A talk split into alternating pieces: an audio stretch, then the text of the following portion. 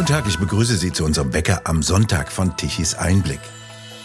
In Israel herrscht Kriegszustand. Dies hat der israelische Ministerpräsident Netanyahu erklärt. Bürger Israels, wir sind im Krieg, sagte er.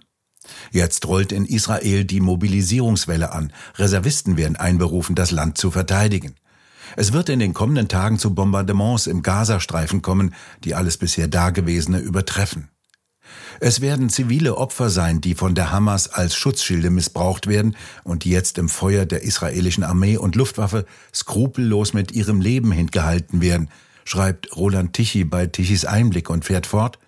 Es sind immer die Nichtbeteiligten, die leiden, nicht die Täter der Hamas in ihren Designeranzügen, die jetzt triumphieren wollen.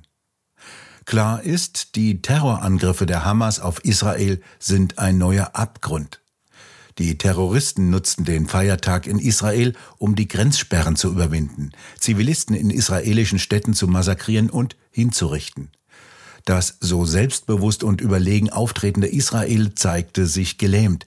Die Sicherheitsapparate sind blind, denn die logistischen Vorbereitungen im Gazastreifen hätten bemerkt werden müssen.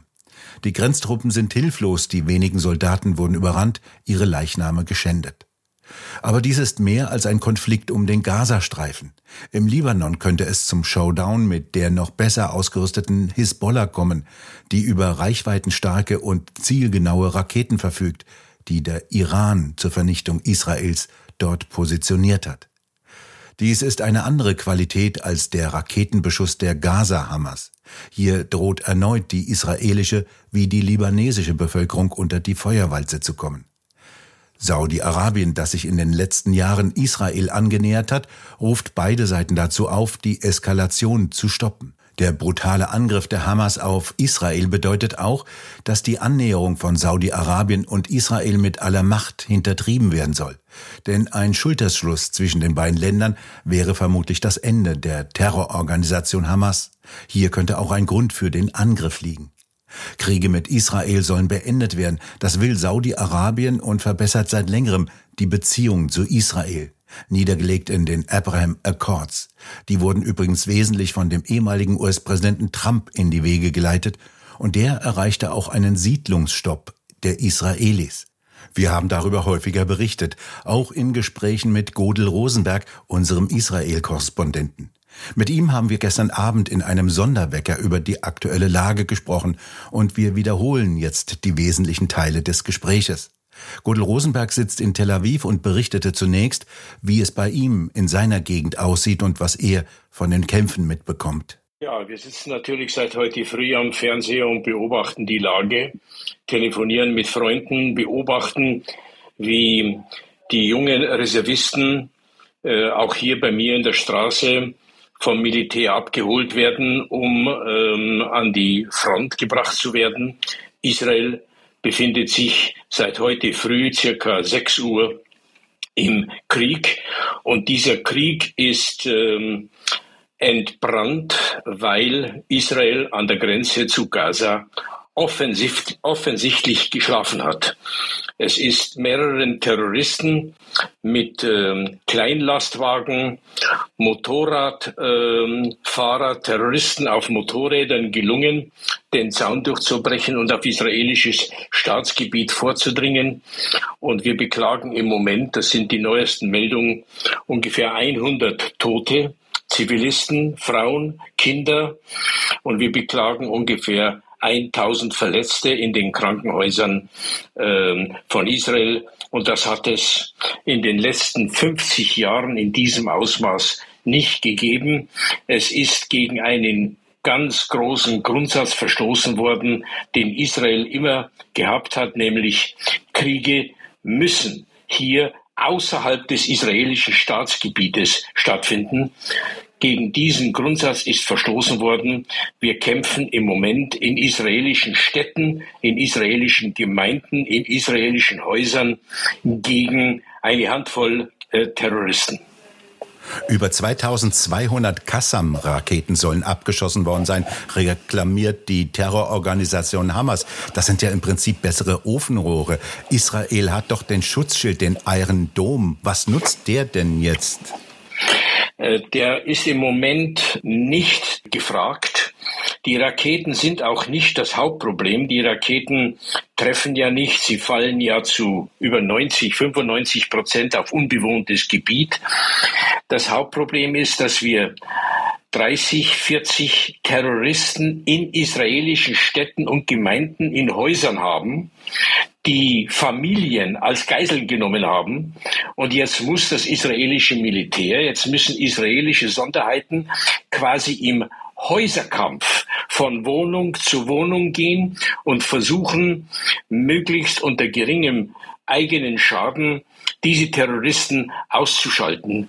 Das gelingt, wie man den Nachrichten entnehmen kann, aber es dauert und jede Stunde bedeutet mehr Tote und mehr Verletzte in israelischen Städten. Auffallend an den Bildern ist ja auch der Hass der jungen Palästinenser, die nicht davor zurückschrecken und keinerlei moralische Hemmungen haben, selbst alte Menschen in Rollstühlen anzugreifen. Was ist denn da für eine Gesellschaft herangezüchtet worden? Was sind das für Menschen? Man muss verstehen, dass das, was wir in der westlichen Welt in den letzten 10, 20 Jahren diskutieren, völlig falsch war. Es geht hier nicht um eine Ein-Staaten- oder Zwei-Staaten-Lösung.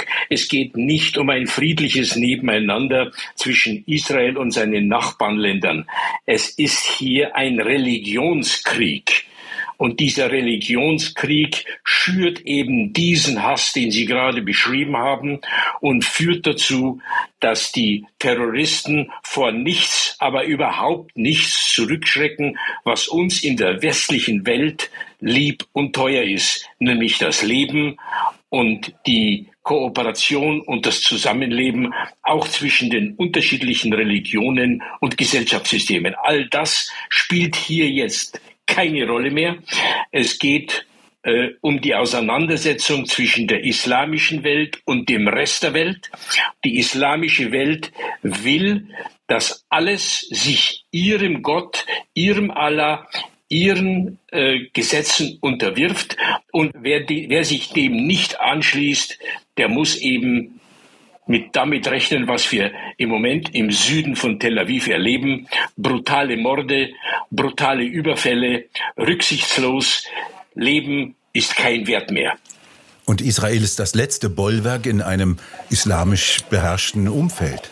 Wir sehen doch jetzt, dass nicht nur in der Westbank, sondern auch in Berlin und in anderen europäischen Städten Süßigkeiten verteilt werden als Zeichen der Zustimmung für diesen terroristischen Anschlag, den wir jetzt in Israel erleben und der jetzt zu einem ausgewachsenen Krieg geführt hat.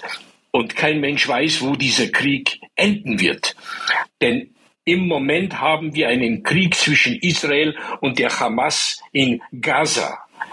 Aber wir wissen ja alle, dass die Hisbollah im Norden, im, im Libanon, und wir wissen, dass auch äh, extremistische arabische Terroristen in der Westbank ähm, gewappnet sind, um eventuell jetzt oder in den nächsten Stunden los, loszuschlagen.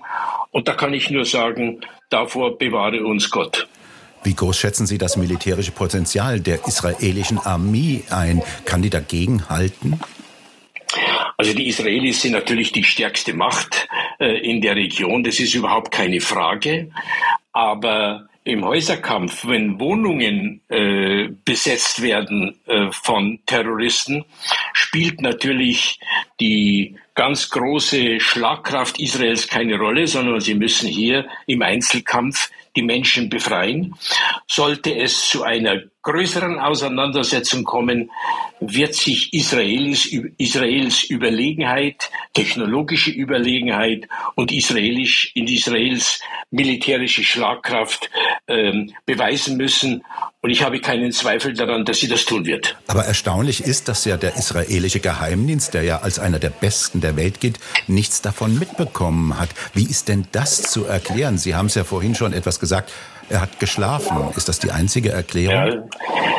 Ja, ja, äh, man muss ja wissen, Israel, in Israel ist in dieser Woche das Sukkot-Fest, das Allerhaupt-Hüttenfest, eine Woche Ferien. Das ist etwa vergleichbar mit den Weihnachts- oder Osterferien in Europa. Äh, alles, die, die Kinder haben schulfrei. Die Familien befinden sich aus, aus, auf Ausflügen. Ähm, und in diesem Umfeld hat offenbar das Militär zu viel Soldaten und zu viel Einheiten äh, Freizeit gegeben. Und das hat dazu geführt, dass die Terroristen, die heute früh den Zaun durchbrochen haben, nicht innerhalb von Minuten beschossen worden sind und abgewehrt worden sind, sondern sie konnten mit ein, zwei Dutzend Klein-LKWs in israelische Gemeinden, in israelische Dörfer in israelische Städte, wie zum Beispiel Sderot. Sderot ist eine Stadt, die liegt sieben Kilometer vom Grenzzaun entfernt. Da leben 50.000 Menschen. Und in dieser Stadt wird jetzt noch zu dieser Stunde in einzelnen Häusern äh, geschossen, weil sich dort äh, Terroristen verbarrikadiert haben und Familien als Geisel genommen haben. Das ist ja auch ein Propagandakrieg und den führen die Terroristen geschickt. Das muss man ja denen lassen. Sie führen das übrigens auch mit westlicher Technik. Mit ihren Handys filmen sie israelische Geiseln und versuchen die Lufthoheit im Internet zu erringen. Und die israelische Armee tut sich dagegen bis jetzt noch zumindest dagegen schwer anzukämpfen. Natürlich, die haben die Technologie, die heute jedes Land und äh, über die wir auch im Zivilleben verfügen, über diese Technologie äh, verfügen, die Terroristen. Das macht sie aber verwundbar, weil diese Technologie ist äh, zu überwachen und äh, zu hacken. Das Problem ist doch ein anderes. Wir haben doch in den letzten zwei, drei Wochen von Europa gehört, dass Europa und auch Deutschland acht Milliarden Euro an die Palästinenser äh, überwiesen hat, mit dem Ziel, die Lebensbedingungen der Menschen, der arabischen Menschen in Gaza und in anderen äh, Orten rund um Israel zu verbessern. Und was ist die Tatsache? Die Tatsache ist, dass die Lebensbedingungen sich keineswegs verbessert haben und ein Großteil dieser Milliarden in den letzten Jahren dafür verwendet wurden, dass sich solche Terrorgruppen wie Hamas, wie Hisbollah, wie der islamistische Dschihad und andere entwickeln konnten, äh, Menschen rekrutieren konnten, sie großzügig bezahlen konnten und das Ergebnis haben wir seit, sehen wir seit heute früh hier in Israel. Das geht immerhin um mehrere Milliarden Euro und das ist ja kaum anzunehmen, dass die Terroristen von diesem Geld Windeln und Milch für die Babys gekauft haben. Ähm, was passiert denn jetzt mit diesen Geldern? Als einzige Partei hat ja die AfD-Fraktion im Bundestag die Streichung dieser Gelder für die Hamas beantragt. CDU, CSU, FDP und die linken Parteien haben dies abgelehnt. Sehen Sie da eine Änderung in Sicht angesichts dieses jetzigen ja, Krieges, muss man sagen?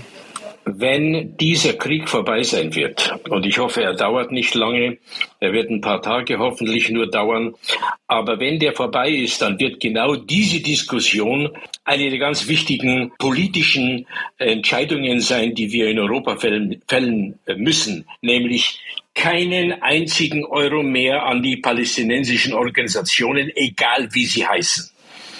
Denn dieses Geld wird zu einem Großteil dafür verwendet, Terroristen aufzurüsten, Menschen dazu zu überreden, mit finanziellen Mitteln an diesen Terroraktionen teilzunehmen und in Verbindung mit den religiösen Motiven hat das eine Sprengkraft, die man jetzt hier im Süden von Israel sieht. Und wenn dieser Krieg vorbei ist, muss das die erste Entscheidung sein, keinen einzigen Euro mehr an arabisch-palästinensische Gruppierungen, völlig gleichgültig, wie sie heißen. Der Angriff trifft Israel ja in einem Augenblick, in dem Israel innenpolitische Nabelschau betreibt. Netanyahu, Regierung und Opposition streiten sich seit langem mit Fleiß um eine Justizreform und sie haben dabei offensichtlich vergessen, dass es immer noch einen gewalttätigen terroristischen Feind gibt, der draußen an den Staatsgrenzen rüttelt. Ja, genau so ist es, wie Sie das beschreiben. Dieser interne Streit in Israel, das ja ein demokratischer Streit ist zwischen der Regierung und der Justiz und der Gerichtsbarkeit. Äh, dieser demokratische Streit wird in den arabischen, in der arabischen Umgebung, in der arabischen Welt als eine Schwächung angesehen.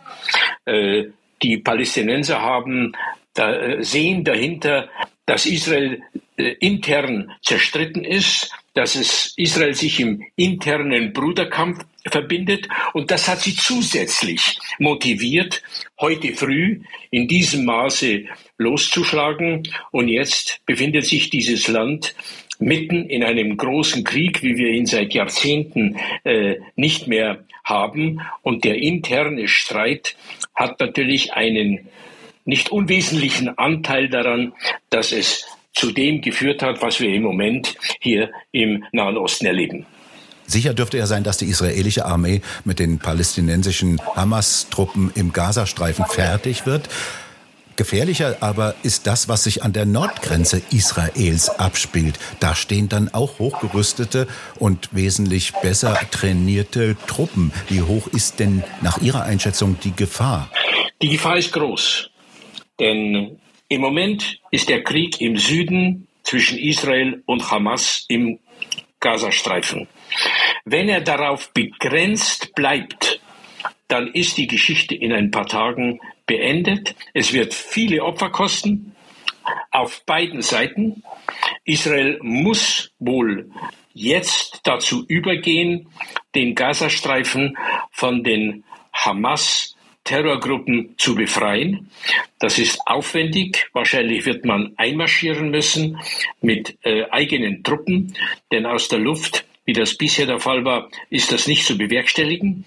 Und wir müssen hoffen, dass dieser äh, Krieg im Süden begrenzt bleibt, wenn die Hisbollah im Libanon diese Gelegenheit nutzen sollte, Israel auch vom Norden her anzugreifen, dann haben wir hier einen ausgewachsenen Krieg, wie ihn wahrscheinlich der Nahe Osten noch nie erlebt hat. Was hört man denn eigentlich von der palästinensischen sogenannten Zivilbevölkerung? Denn die haben ja teilweise bei israelischen Firmen gearbeitet und lebten eigentlich gut miteinander, so kann man das sagen. Die Hamas ist ja nur eine relativ kleine, aber gewalttätige Terrororganisation, die äh, eine brutale Herrschaft über dieses Gebiet, das ja nicht viel größer als das Rhein-Main-Gebiet hier in Deutschland ist. Hört man denn schon etwas von den palästinensischen Zivilbevölkerungen? Es ist natürlich im Moment Ruhe. Äh, äh, die Sache ist ja vor zwölf Stunden losgebrochen in Gaza. Und natürlich die, die Mehrheit der Palästinenser, der palästinensischen Zivilbevölkerung sind natürlich gegen die Terroristen. Denn es gehen ja jeden Tag zigtausende von, von Arabern aus der Westbank in Israel zur Arbeit. Es gehen auch jeden Tag Arbeiter aus Gaza in Israel zur Arbeit. Aber davon redet natürlich die Öffentlichkeit nicht. Im Moment wird es natürlich alles jetzt dicht gemacht. Das heißt, ab sofort kommt keine Maus mehr aus Gaza nach Israel rein. Und das Gleiche gilt natürlich auch für die Westbank. Wir müssen abwarten, wie sich dieser Krieg äh, entwickelt.